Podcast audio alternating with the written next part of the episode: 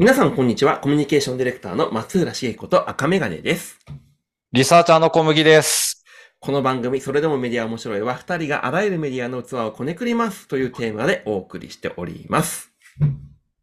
ちょっとごめんなさい。Web3 リサーチャーって今まで呼んでたんですけど、リサーチャーにしようかなと思っていて、というのもですね、今、はいあの、本を書いてるんですけど、なんか Web3 リサーチャー、Web3 のリサーチャーってなんかすごい専門性高そうに見えますよね。なんか多分、一般的に、例えばまあ前職が編集者っていう職業だったんですけど、なんかより一般的な表現として多分リサーチャーっていう表現の方がいいのかなっていうのを最近思って、で、結構その本の編集者さん、まあうん僕ももともと編集者だったんですけど、編集者さんが提案されたのは、なんか、ベンチャーキャピタリストっていう肩書きいけないですかねって言われて。いやいやいや、そうなの？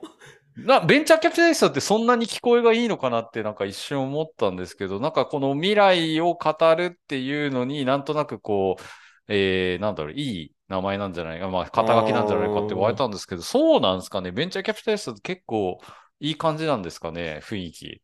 いやー、どうかな？なんか、ちょっと、ちょっと違う気がするな。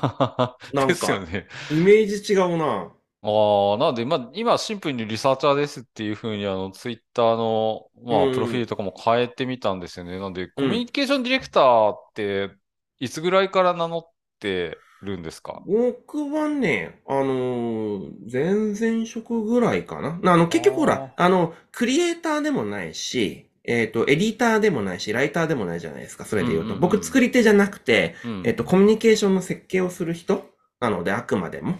まあ、それがデジタル上っていうところがあるので、コンテンツとユーザーのつなぎ手みたいなところをずっと考えてるから、やっぱりそこに、えっと、集中させた方がいいかなっていうのがあるから、あの、と、とにかくね、あの、編集長っていう肩書きが前持ってたのがあるから、それをとにかくこう、振り払いたいっていう思いから、えーつけましたっていうところがありますね、ああそれで。そうなんですね。うんなるほど。まあ、ちょっと肩書きは変わりつつですけど、まあ、今なんかリサーチャーっていう職業自体が、まあ、日本では珍しいっていうところがあるような気もしますし、な、何やってる感は、まあちょっとまあ、中立的でよくわかんない。編集者以上にわかんないなって。まあ、編集者もだいぶわかんないってよく言われたんですけど、リサーあチャーなんか調べるが仕事ってどういうことですか？みたいな感じは。あ。いや、でもね、なんかね、ちょっとね、僕提案あります、それで言うと。うんあの、リサーチャーってあの、テレビ番組だといらっしゃるんですよね。それで言うと、うんうんうんどんどん情報を取ってくるって。ただ、小麦の仕事で言うと集めるのはそうなんだけど、まとめ上げるところがあるし、アウトプットも、ねアウトプットもあるんですよ。それで言うとね、リサーチっていう部分だけで言うと、今後ろに言ったまとめ上げるとアウトプットのところが抜けちゃうので、なんか冠つけるか、もうちょっと変えたいなっていうのはありますね、私からすると。なるほど。うん。なるほど。うん。そっか。まあ、そうですよね。日々変わる感じですよね。そうそうそうはいそう。っていうところで、まあ、今日は本当に何も用意してないって毎回言ってるような気がするんですけど、赤目がなんかすごい次回のなんかこのテーマ案っていうのを書いてきて、うわ、すごい何これ？何、何やったのと思ったら、これ ちょっと、もう、の、ネタばらしがあるじゃないですか。そうですね。あの、 Notion AI さんに考案していただきました。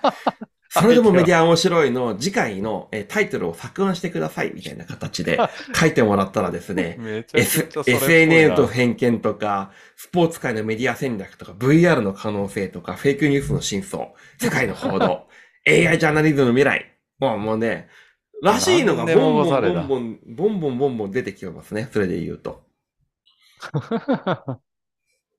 面白いなぁ。でもこれ本当にそのまま話せそうですごいですよね。話せそうですごいんですよね。やっぱ何かしらの、まあ、もちろん、教師ネタ、いろいろこう、どう考えるかって問題はあったりとかするんですけど、のうんでもやっぱこれがね、30秒も経たないうちに出てくるのは、あの、アシスタントいらずだね。もちろん自分で考えることはできるんだけど、どれがいいかなとか言いながら、こう、やる時間は、30秒でこれ書き出せるかって言ったら、さすがにね、それ無理。そうですね。うん確かに。うんああ、やっぱり使って便利ですか？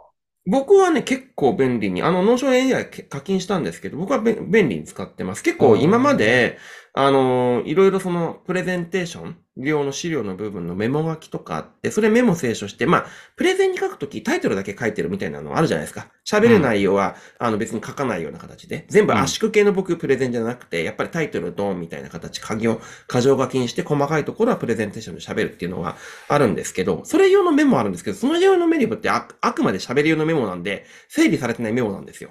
うん。で言うと、使ってる用語とか結構なんか不安定だったりするようなところを、今ね、ガンガンガンガン昔のプレゼンテーションのメモを食わせてうん、清書させて、お綺麗になってる、綺麗になってる。あ、あこういうなるこほどの、ここのね。使い方とかやめた方がいいなっていうのを、この土日だいぶいじったかな？ああ、まあ確かにそうですね。データを食わせるっていうのはなんか一つポイントかもしれないですね。こう結局うん食ったデータのものしか生成してないっちゃしてないですもんね。うん。そうそうそうそう。だから、あの、独自の理論、例えば、ここで僕がよく言う在庫理論あるじゃないですか。うん。あの、在庫があって、どん、あの、あった方が、うんえっと、アルゴリズムがそのマッチングの可能性の部分を増してきて、ユーザーに対して、その、あの、まあ、コンテンツが最適に送り届けるような形になって、プラットフォームがより強くなっていくっていうのがあるじゃないですか。はい、そうで、ですね。それを今、まあ、改めて在庫理論って、ちゃんとテキストに守ってな、まとまってなくてメモ書きだったんだけど、今、清書してもらって、あ、なかなかいい感じになりつつあるぞ、みたいな。なるほどな。はいまあこの辺の話っていうのが、まあ、なんだろうな、JLTV AI の話っていうのなんかちょっと、こう、していくっていうの前回の話だったんですけど、なんか今日はなんか JLTV AI を使っていろいろと 番組やってみようっていう感じの方が面白いのかもしれないですね。なんか例えはいば今その次回作案って出てますけど、この中で、あこれ面白いじゃんっていう、まあ結構スタティックなものが多いのかもしれないですけど、なんかこれだったら今話したら面白いかもなっていうのはああったりします？これだとで言うとそうだな。でもね、もうちょっとと AI の話には寄って欲しかったんだけど、それで言うとね、AI ジャーナリズムの未来なんですよね。唯一ここに AI が絡められて、えっ、と、書いてあるやつで言うと、AI 技術が進化する中、ジャーナリズム業界にどのような影響を与える可能性があるのか、その可能性について検討する、みたいな感じで書いてあったりとかしますけどね。まあ確か AI とジャーナリズムって、まあまさにこうフェイクニュース VS ディープフェイクじゃないですけども、なんか最も一番大変そうなところですね。うん。で、これ、だから、ただ、まあ、これ、やっぱりジェネレティブ AI、前回も話して思ったんですけど、あの、やっぱりこう、なんていうんですかね、こう、指示出しするじゃないですか、AI に対して。はい AI に対して指示出ししなければいけない。で、返ってきたものに対して判断しなければいけない。っていうところの、は、やっぱり人がやらなければいけないところなので、で、そこをどこら辺ぐらいまでジャーナリズムに置き換えたきたときに、あの、対応できるのかなっていうのはあるかな。まあそうですね。うん。ジャーナリズムの役割とかちょっと変わりそうな感じですね。で、これをなんか、あの、こんだけ、なんだろう、フェイクが増えるっていうか、生成できちゃうってことになっていくと、うん。あの、ファクトチェックみたいなもの機能しないような気がしますけどね。そうなんだよね。だから、ファクトチェックっていうかね、なんていうか、あうんの、ぼ、僕は思うにやっぱり、い、あの、今一度、人か、人による、はい。誰それの人が言ってることが、みたいな形になるし、はいあと、あの、こととしての重要性、メディアさんのブランドが今一度高まると思ってるので、それで言うと。はい。誰だかわかんないメディアが書いた記事とか、もうね、Google さんとか絶対インデックスしなくなると思うよ。確かに、インデックスする意味がないのかもしれなないい、そう。そう、在庫理論がもう、もうダメになっちゃうから、あの、そこが一つポイントになるかいやーなとは思うんですよ。もうすでになんか顕著に現れてる話として、例えば SF 小説大賞でこう受け付けるのをもうやめたみたはいい、なやめましたみたいな。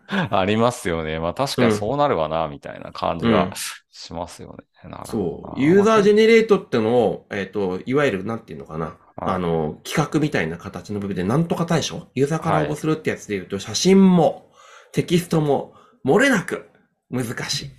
うん。うん。確かにな。まあ、じゃあちょっと、赤メガネに、質問に答えてもらおうかな。あの、今だとあの、Bing ってあの、エッジあのマイクロソフトのエッジブラウザーじゃないと使えないんですけど、ね。はい。はい、私の方がですね、国民の方から、あの、Bing さん、まあ、まあ、いわゆるこう、AI さんに聞きましたと。はい。新聞社に勤める40代の会社員が悩んでそうなことを、オールナイト日本風に教えてください。はい。はい教えてくれました。はい。ナイナイさんこんばんは。お、ナイナイさんの番組だと思って これ投稿してんだなと思うんですけど、ナイナイさんこんばんは。新聞社に勤める40代の会社員です。私は最近仕事で悩んでいますうん。私は新聞記者として働いているのですが、最近はインターネットや SNS などの影響で紙媒体の需要が減ってきています。私たちは常にスクープや話題性が求められますが、それがなかなか見つからない時もあります。そんな時、上司からもっと頑張れと怒られたり、時代遅れだと馬鹿にされたりします。また、若い記者たちはデジタルメディアに興味があり、紙媒体に対する情熱やプライドが薄いように感じます。私は新聞記者としての誇りを持って仕事をしてきましたが、最近はやりがいを失ってしまいました。そこでナイナイさんに質問です。私はこのまま新聞記者として働き続けるべきでしょうか？それとも転職を考えるべきでしょうか？また、もし転職したとしたらどんな仕事が向いていると思いますか？教えてください。もうなんてそれっぽい質問を作 作り出すすんだ、こごい。ね。すごいね、やっぱりね。それっぽいですね。いやー、これ、それっぽく作るんですよね。うんどうですか、ナイナイさん。全然、ナイナイさん。全然、全然ありえそうな 質問ですね、それで言うとね。いやー、新聞記者として続けるべきですか？いや、でも、なんでしょうね。どこにこう、プライドを持ってるんだっけみたいな話があるんですよね。紙媒体に対するプライドなのか、紙としてのなんかね、フィジカルにプライドをお持ちなのか。いや、でも、やっぱりジャーナリズムみたいなもののプライドなんじゃないですか ?A が接接してくれたのは。そうだよね。で、で、でな、ってなったら別に紙に、あの、伝達手段で紙にこだわる必要性は何もなくねっていう話にまあ、なっちゃうんですそういうことけどね。か。なるほど。紙媒体っていうものにこだわっているのがなんか 見えるみたいな。そうそうそうそうそう。これは何を参考にしてこれを作り出して作りるのかよくわからないですけど、うん。すごいな。そのまんま転職するとしたらどんな仕事向いてますか？だからまあ、紙にこだわるなっていう。そう、紙にこだわるのはデジタルでも、テレビ、テレビ局でもできると思うのね、それで言う本と。当ですよね。うんいや、そ、それっぽい、いや、フェイクオールナイトニッポンができそうですね、これは。そうそうそうそう。っていうのが。ただ、結構なんか、未来考えてくださいっていう話にしちゃうとね、あの、うん最近、あのーチャット GPT とかは、あの、み未来予測したりとかそういうのはやりませんみたいな話書いちゃったりとかしますからね。それをもとになんかこう、需要予測みたいな形で書けると、それはおっかないですよ、みたいなのがあったりとかしますけどね。はい。う ん確かに。いや、でもね、質問の仕方にもよりけりみたいなところがあって、例えばね、僕遊びで作ったやつで言うと、うん。えー今年メガヒットする次世代アイドルの曲タイトル10選。ああ、いいですね。みたいな感じででやったら、はい。あの、私は未来を予測することができませんが、次世代アイドルがメガヒットするための曲のタイトルの例をいくつか開けてみます。っていう風にあるんですけど、いやー、なんかね、 Shining Star、未来へのステップ、 Global Dance、無限の可能性、 Diamond Heart、夢をつかむつキかむラキラだな。なあ、キラキラ、新しい世界へ、 One for All、キラキラフレンズ、青春エンドレス。らしいね。いやーキ、キラキラエンドレスなんてもうああるんじゃないかっていう感じですよね。いやー、ひどいな。ーまあ、確かにクリエイティブ能力は高いということでですね、うん。あの、結構このビングさんが、なんかあの、コンテクストを読むんですよ。今さ、あの、新聞社40代の悩みを投稿したじゃないですか。その後に、こういうふうに書いたんですね。新聞社に勤める40代の会社員が悩んでそうな人が作る俳句を教えてください。はい、一句読みました。はい。一句読みました。紙媒体、時代に取り残され、冬枯れ。これは、あの、ご、ごめん。あの、これね、文字数的に五七五になってないけど。なってないけど、なって字余りもひどいけども、うん。冬枯れというのが季語だそうです。季語だと。いや、うんひどい。ひどい。ひどい。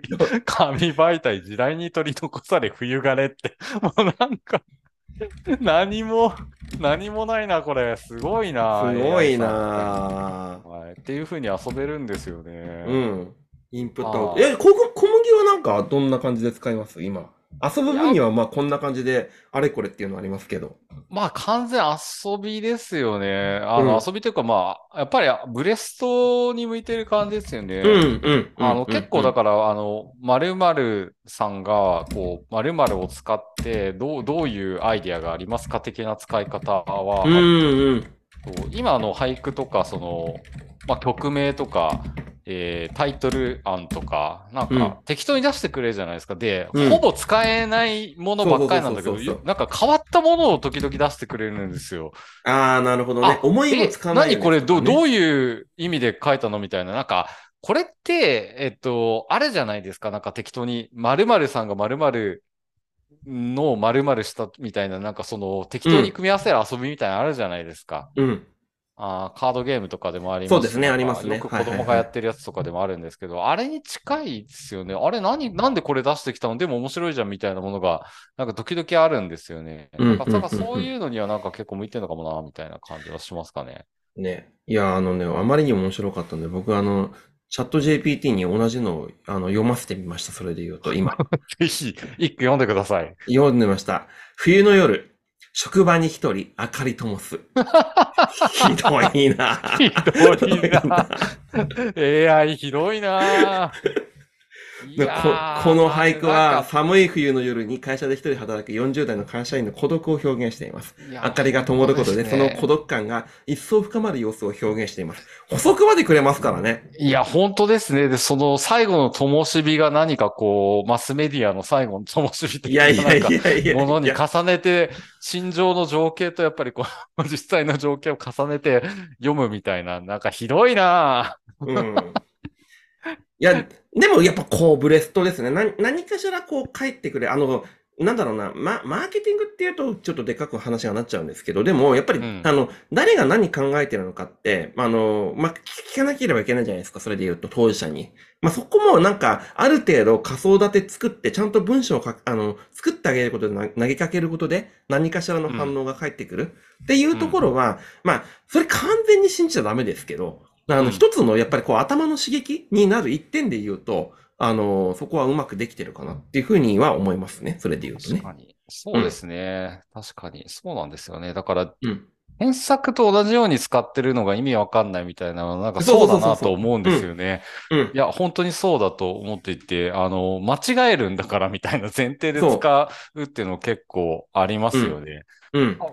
結構、なんだろうな、あの、調べるんだったら別に調べりゃいいじゃんみたいな。そうそうそうそうそれって、それって検索でやった方が早くねみたいな、やっぱ使い分けがこれから出てくるような気がしますよね。うん。あの、なんだろうな、わ、わかっ、事実？事実を検索するんだったらちゃんと事実検索した方がいい。うんなんかそこは、あの、Google さんもちゃんと、あの、百貨店を目指してる。とにかうく、インターネット上の百貨、あの、百科事典、図書館目指してるって形になるんで、そこはね、Google さんちゃんとやってくれると思うんですよ。うん。事実とかそういうものはうん積み重ねてくれるっていうのは、あくまでこの対話型のジェネレーティブ AI で使うのは、あくまでアイデア生成なので、そうそうそう。作り出すなので、作り出すですもんね。別にはい事実の目的にこう応じた、キーワードに応じたファクトを探し出すみたいなのは別に Google さんにお任せしていいのかもしれないですよね。そう。ね、その意識持たないと結局よくわかんないコンテンツとか Google とかに放出するような形になっちゃったら、はお前ら Google 汚してんだぞみたいな。検索インデックス汚してどうすんだみたいなところだと思うので。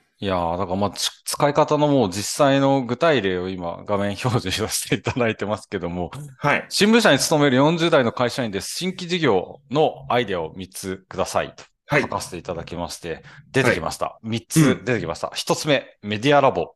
新聞社の知見やネットワークを活かして、社会課題やニーズに応える新たなメディアサービスやコンテンツを開発する。何やってるか全然わかんない。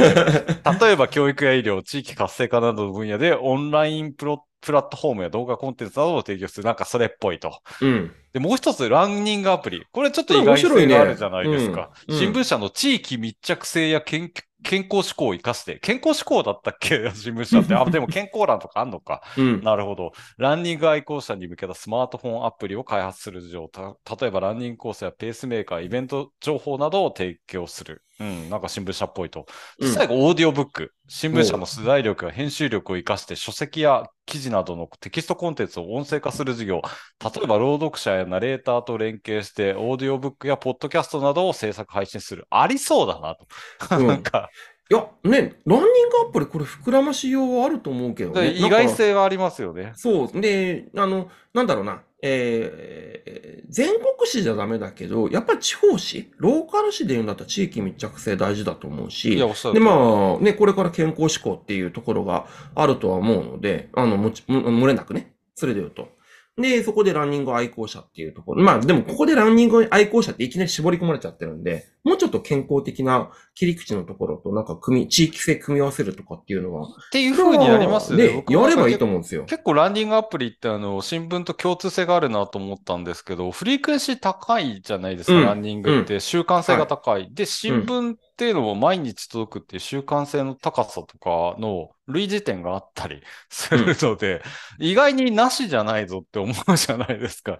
でうんこういうのを多分、あの、人がこの後、あの、ディスカッションすると、あれ？意外とランニングと新聞って類似性があるかもねみたいな話になるじゃないですか。いや、うんそこまで読み取ってるのか知らんけど、うん。まあ、結構あり得るかなとか、あの一つこう、ランニングイベントなんかをやると、おそこって読者とのコミュニケーションの場として使えるんじゃないのみたいなことが、こう、アイデアとして出てくるとか、なんかその叩き台として何もないところから、じゃあ皆さん、5分間、あの3つぐらいアイデア考えてくださいってやるのよりも、圧倒的に速いスピードで生成してそうくれて、そうそうそう。まあ、ものの10秒ですよね、これ生成するの。そういや、だから、なんか、あありなんですよね、多分こういう使い方って。うん。そう、ブレステはね、脳内ブレストを一人でやるんじゃなくて、向き合いで AI さんが出てきてるっていうところがあるから、そこに対してこう、あの、やってあげるっていうのは非常にいいんじゃないかなっていうのがあります。うん。はい。あの、私も今ですね、じゃあお今、新聞社をテレビ局に、えー書き換えまして、うんえー、チャット GPT さんに、えー質問しました。おテレビ局に勤める40代の会社員です。新規事業のアイデア3つ出してくださいとお。今。えっ、と、リクエストしました。まあ、今ね、 ChatGPT さん重いんで、僕はそろそろ、あの、課金しようかなっていうふうに思ってるんですけど、出てます。今1番目の書き終わりました。1番目、未来の生活を支える技術の紹介番組をしたらどうですかと。おおなるほど。あの、視聴者に新しい知識やアイデアを提供することができますと。ロボティクス、バイオテクノロジー、サステナビリティに技術革新によってどのような未来が待ち受けているかを探求する番組作ったらと。次ね、2番目ね、健康的またできましたよ。健康的な生活を応援する健康番組。やっぱりこう、視聴者の健康的なライフスタイルを維持するためのサポートを提供するような、なんでなんだろうなこう番組ね。うん。で、3つ目、地域ですよ。あ地域と文なんだ。そう地域と文化を、えー紹介する旅番組を、えーちゃんとやりましょうみたいな感じで書いてありますね。なん何を元にっていうふうになんか想像しちゃいますよね。でも、なんだろうな、えっ、と、これさ、あの、 Notion AI は確か入力のやつを再利用しないのかな、学習に。でもチャット GPT は再利用するんですよね、それで言うとね。ああ、そういうことなんですね。うん、っていうのも重ね合わせてやってきた時で言うと、みんなのす、まあ、僕のね、それをね、まあ、いろんなプライバシーの問題とかあれこれあるんだけど、うまく使う分だけで言うんだったら、やっぱり集合値になると思うんですよね、AI さんがね、うんある程度の。確かに。ってことを考えるんだったら、まあ、うん難しい話ではあるんだけど、そこの集約としてやっぱり健康大事、えーうん地域文化大事、大事みたいなところから結びつけて出てくるんだったら、それはそれでありないんじゃないかなとは思うんですよね。そうですね。まあ実際こうやって使い方、いろいろ模索するっていうこと自体がなんかメディアに 勤めてる人っぽい感じではあるかそうもしれそうないですね。そうそうそうそう。うん。なるほどな。うん。あまあ、なんだろうな。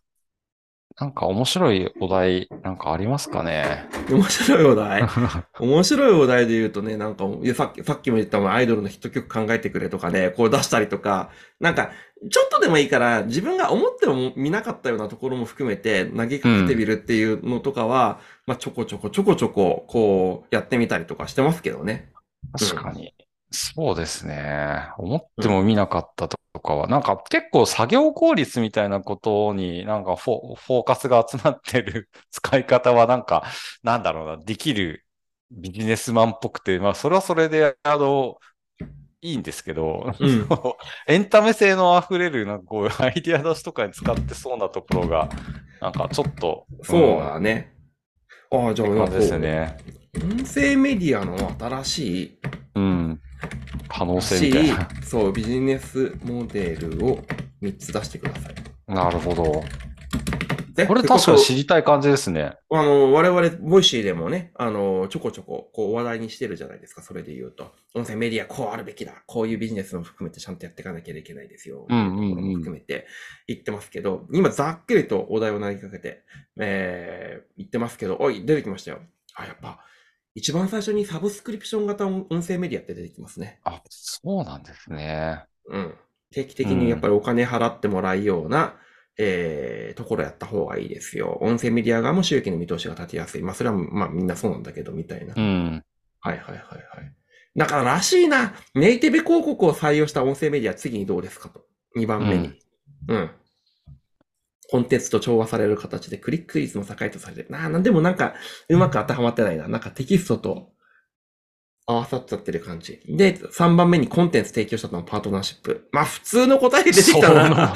そのまんまですね。ああ、まあだからそれって、だから、どっかのサイトとかに落ちてるもの拾ってきてる感じですよね。なんかうん。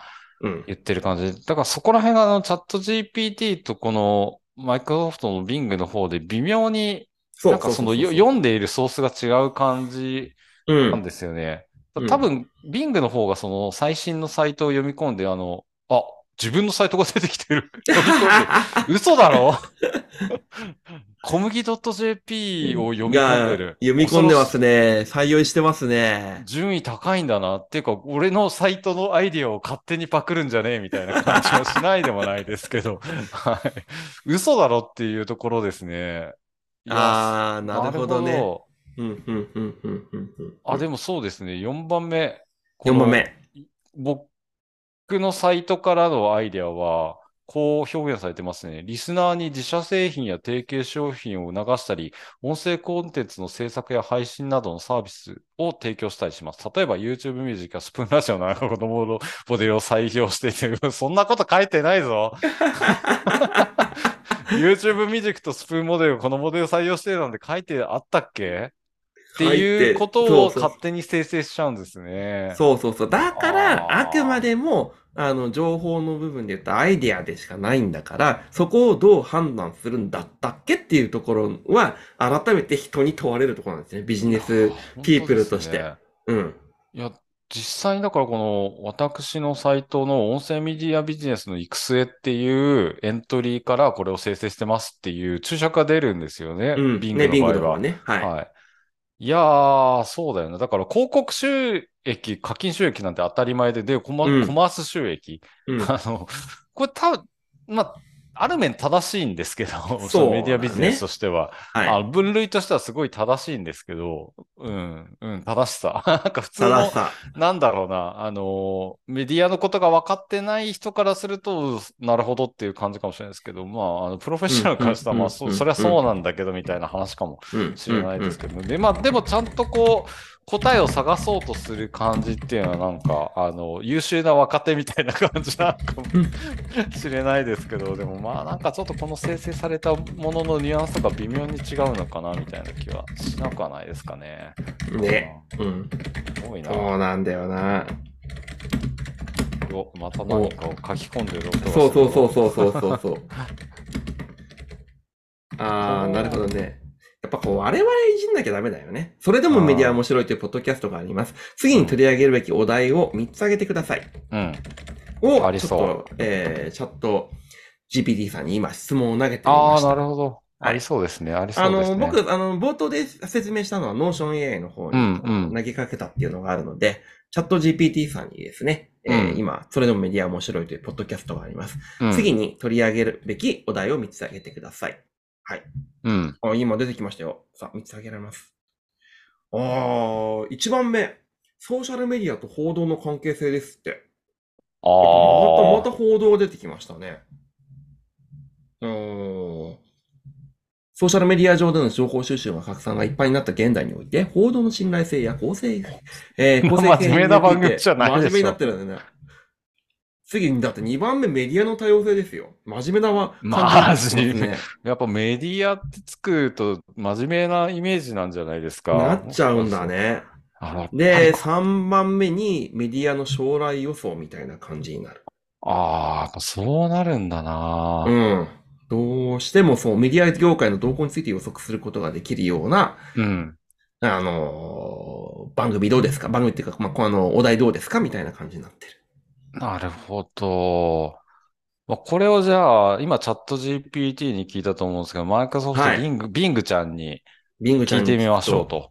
はいち。ゃんと参照しますよね、こうやって。そうそうそう。右には行くんだよね。置いてあるからね。はい。あ、ちょっと変わってきてるね。さすがに。いい、えービングちゃんいい答えを出してますね。アイデア出してくれてます。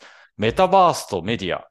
はいはいはいメタバースとは仮想空間で構築された世界コミュニティのことです。最近では Facebook、Microsoft などがメタバースに注目しています。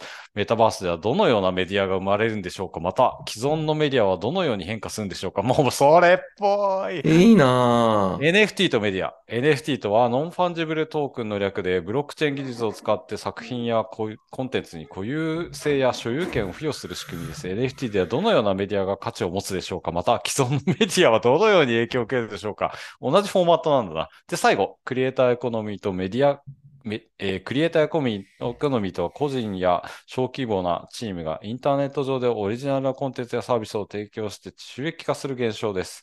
クリエイターエコノミーではどのようなメディアが支持されるでしょうかまた既存メディアはどのように対応するでしょうかまあ、この最後の文章はフォーマットっぽい感じになっていて、で、最初の言葉は説明になってますよね。はい。メタバースとは、NFT とは、クリエイターエコノミーとはっていう、なんかフォーマットが決まっていてっていう感じで、で、それぞれなんか3つ新しい感じで、あのー我々が今まで話していたことをそのまま生成してるんで、これはどう、どうしたもんだろうとは思ったんですけど、いや、だからこれね、今見て思ったんだけど、ちゃんと読んでるじゃないですか、検索インデックスから。な、なんでかっていうと、この、今、一番最後に、えっ、と、これらは現在注目されているトピックであり、あらゆるメディアの移りをこねくりますことができると思いますって、ちゃんと書いてあるところ持ってきてるんですよね。うん。ボイシーに書いてあること趣旨を理解してる。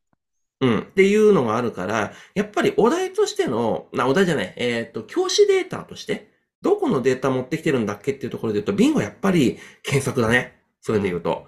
ChatGPT は、あの、ちょっと古いんだよね、データとしては。そうそうそう。どこから持ってきてるかデータの読み込み先が低いから、うん。なんかいまいちなところがあるかもしれないと。うん。結構 Bing、あの、これ、他にもお題を教えてくださいって入れたら出てくるんですけど、これ結構いいお題出てきました。一番目結構良くないですか？ソーシャルオーディオ。おー。新しい言葉出てきましたよ。はい。ソーシャルオーディオとは、インターネット上でコンテンツを使ってコミュニケーションやコラボレーションを行うサービスのことです。最近ではクラブハウスやツイッタースペースなどが人気を集めています。うん。ソーシャルオーディオではどのようなメディアが生まれるでしょうかまた既存のメディアはどのようにかかるでしょうか、うんいいんじゃないですかソーシャルオーディオっていうキーワード。はい。これはなんかこう、なんかこう、アシスタントしてこう、いろいろお題考えてよってなった時に、なかなか出てこないキーワードですよね。僕メモっちゃいますよ、それこそこれ、今。ソーシャルオーディオって。いや、だからいいですよね。確かはに、音声メディアの中でも、ポッドキャストとの違い、何？クラブハウスやスツイッタースペースって何って言われたら多分ソーシャルオーディオなんですよね。うんうんでこれ多分、うん英語圏から引っ張ってきてるっぽいですね。うん。えーあなるほどな言いよう元がないので、多うん分翻訳してなんか引っ張ってきたんでしょうね。で、ねソーシャルオーディオって検索してもあんま出てこなくないですか？そうだね。今、ワードとしてあるだろうって一瞬思ったんだけど、なんか、一応ありますね。日経でも視覚変調の時代に変化のまあそうだね。そうあの、もうクラブハウスが流行った時にソーシャルオーディオっていう言葉を、えっと、紹介している人たちがあいてっていう感じなので、で、でもまあないね。言うほどないね。言うほどないですね。言うほどないですね。確かに。だからああ、いいね。ソこれは我々としては、いい、おあいい気づきを得られましたね。確かに 収録中に。一回だからツイッタースペースやってみて思ったんですけど、まあ、やっぱり、あ、いや、引き続きやってるんですけど、たまに、うんあのやってるやってるスペースは。はいあーはい。やっぱりこの、赤目だと二人で話すっていうところと、その、オーディエンスがいるところで話すっていうの、若干やっぱ感じは違いますうん、よね。うん、うん、うん、うん、そうそう。結構あの、受けながらそう、ねリアクション取れるっていうのもそうですし、なんか本当にあの質問が飛んでくるっていう感じもするので、まあなんかその辺の違いっていうのはよくあるのかもしれないなっていうのは、うんなんか今これを見て思った感じはしますね。だし、どういうふうに利用するのかっていう今話があったと思うんですけど、確かにまだそういう意味でのツイッタースペースにしろ、クラブハウスにしろ、既存の、えっ、と、メディアさんが利用するっていう例は、まだないかな、言うほど。確かにな。だから、うんここで突っ込んで、だからソーシ、ソーシャルオーディオの使い方を教えてくださいみたいな感じなんですかね。うん、そうだね。うん。ソーシャ、うん。オーディオと、オーディオとマスメディア。ね、そういうような、うん。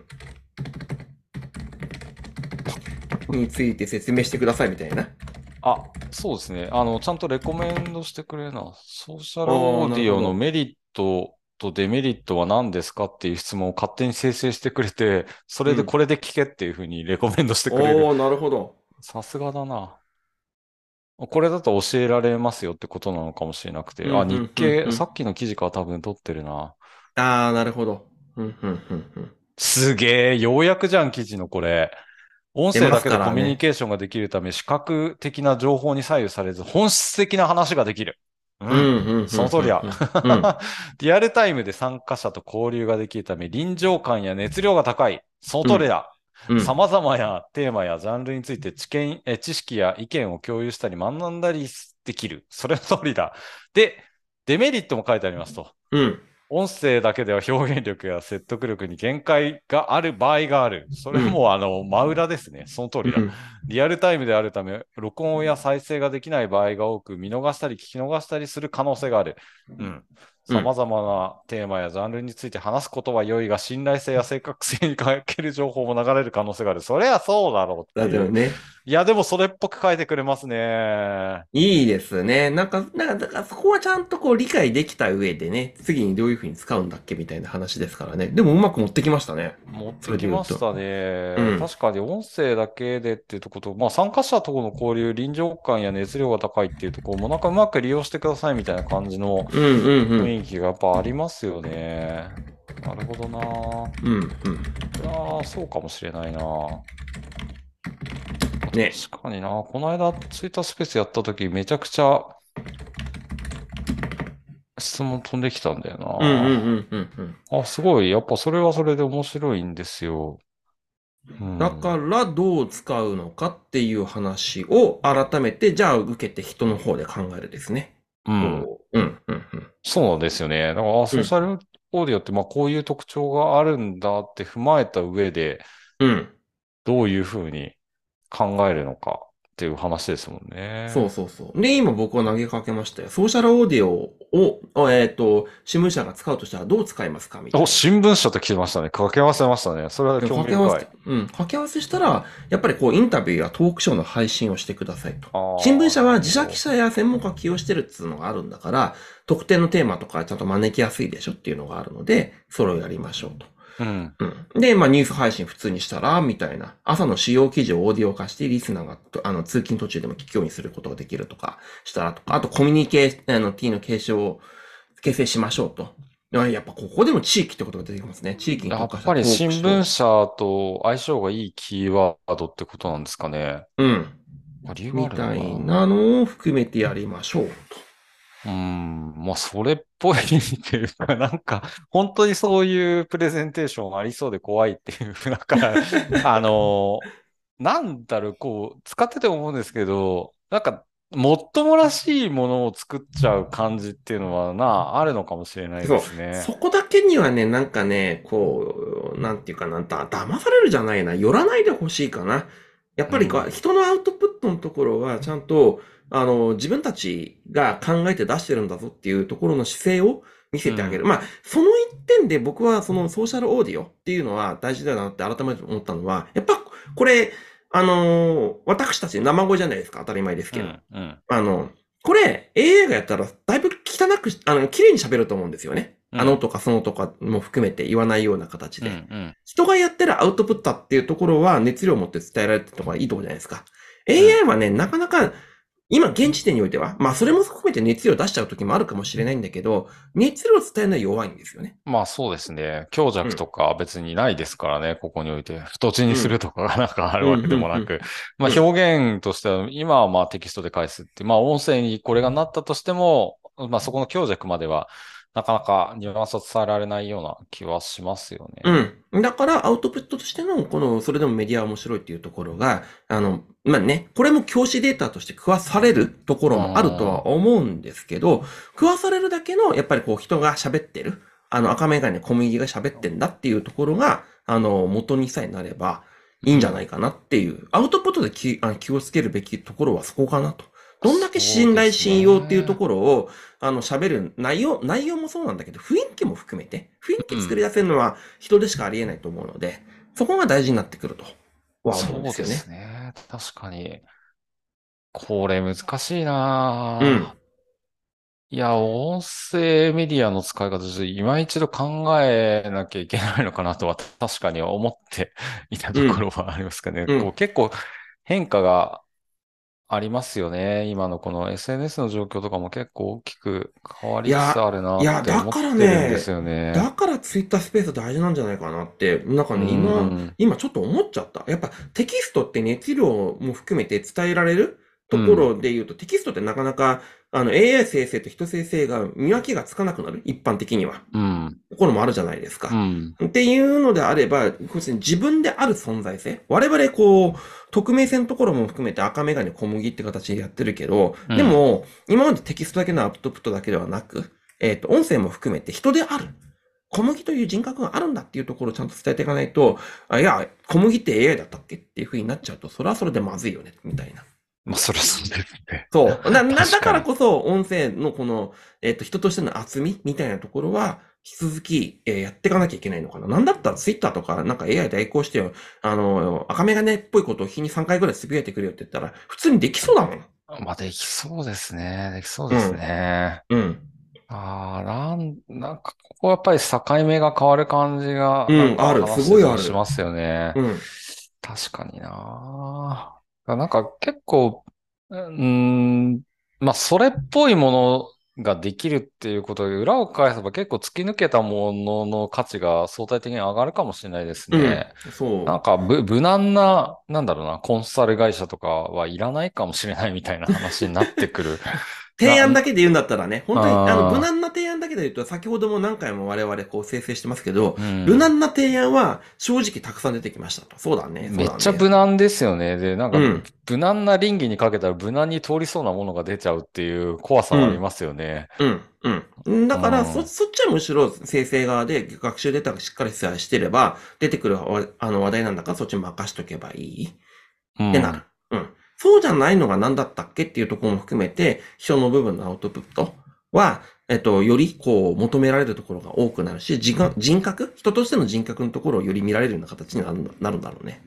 そうですね。うんいやー、考えさせられるのは、やっぱジェネレティブ AI って結構出てきて、いろんなものを考えなきゃいけないなっていう感じはしてますけど、やっぱそれは、うん、今日話しててもすごく思いますね。実際使って遊んでるだけっていう感じに見えなくもないんですけど、結局なんかこれでできてることとできてないことってなんだっけみたいなことの確認作業みたいな感じを、まあひ日々やってますけど、うん。うん、改めてなんかそこは考えなきゃなっていう感じがしましたね。だから。ね、まあ、これ聞いてる皆様方結構使ってる方々多いとは思うんですけど、使ってないんだったら、まあ逆にイメージができる話かなとは思うんですよね、それで言うと。んんあやっぱ、やっぱり無難なことしか言わないんだ。この二人が質問してこういう形で帰ってきて、あもちろんお題でネタ的なところはゲラゲラ笑えるし、それはそれでいいかもしれないんだけど、うんまあそっからこう、なんだろうな、何を見つけ出すかっていうところは結局人のセンスである。うん。我々やっぱりこう、今出てきた時にソーシャルオーディオっていうワードが出てきたから、ああ、なるほどねって思って、それを深掘りし始める。これは人でしかできない。確かに。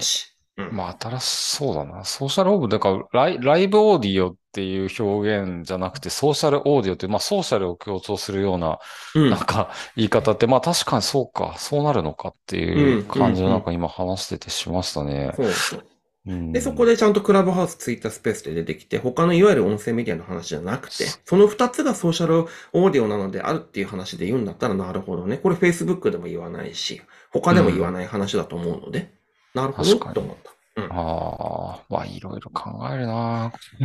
まあだから、ある、ある意味さ、インスタライブとかは本本質的にはソーシャルオーディオに近いところもあるのかもね。あうれ。ん。あれ、二人とかで話すじゃないですか、基本的に。インスタライブで言うと。うん。確かに。うん。なるほどな。で、リアクションが返ってきて、えっと、こう、わかるような形。でも、いわゆるライブじゃないんだよね。一対単の部分で、こう、ライブで投げ銭っていう感じで、あの、YouTube ライブとか、他のライブとかも違うんですよね、それで言うと。ライブストリーミングと。確かに。うん。そう。スペースをやった方がいいのかな？なんかこれひ、一人でやったことあります？ツイッタースペースって。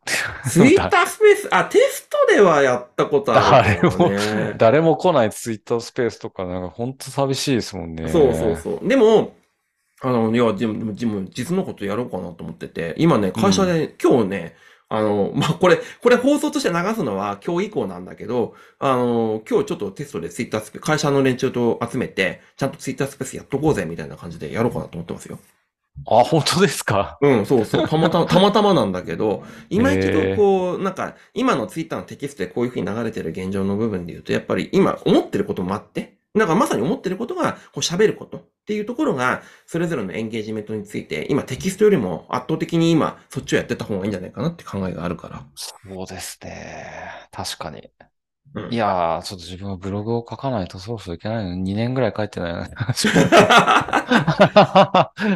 そろそろ書かないといね、けそろそろ。ないのかな。まあでも書か籍の発売にね、合わせてね、そこはね。いやー、書くことと向き合う瞬間がそろそろなきゃいけないのそろそろかもしれない。はい。音声は簡単ですけどね。まあ、そこら辺のなんか、も、機動力は音声のにの方に勝りますよね。うん。うん。まあ、そうですね。音声、まあリアルイベントも含めてやっていきましょうみたいな話ですからね。そうですね。はいはい。というわけで今日はですね、割と、あの、雑談の極みみたいな回にまあ、なりましたけど、遊んでましたもね。遊んでましたけど、でも、ね、とはいえ、こう、掴んでもらえるような話もできたんじゃないかなとは思いますけどね。そうですね。まあ、あの、だから、だからちょっと、あの、でも一つありました、思いました。あの、我々でもツイッタースペースやったじゃないですか、昔々。そうですね。いろいろ試してみましたよね。ね、また、あの、なんか久しぶりにやってもいいのかなっていう気持ちになりあ、ました。もう全然、私は別に、ね。なんだろう、つあの使う時間は同じって言ったら変ですけど。そうそうそう、使う時間同じなんだからやってもいいかなって思いましたね。そうなんですよね。だからなんか、ボイシーの100再生と、ツイッタースペースのなんかそこにいる、なんだろうな、100人とはいかないですけど、リアルタイムなんで30人ぐらいって、多分同じような感じなんですけど、うん。やっぱなんか、いるっていう感じはすごいありますよね。そうそうそうそう。でそこがほら、ソーシャルオーディオと、いわゆるなんていうのかな、ポッドキャストののねポッドキャストの違いっていうところは、今一度あるかなとは思いましたね。ねうんこれどう、うん、なんかいろいろやっぱりメディアの発信って皆さん考えられているし、それを職業にしている人もたくさんいるとは思いますけど、う。うんん、そこは今一度考えた方がいいのかもしれないですね。そうですねはいうんというふうに思った回で、でもこの勢いで我々は1時間近く毎度毎度喋る。はい。あ1時間経ってますか？そうか。1時間近く経ってますかね。はい、経ってますからね。はい。確かに。まあちょっとそんな感じで、まあゆるゆるとやっていきたいと思ってますので、また次回もよろしくお願いします。はい。ありがとうございました。ありがとうございました。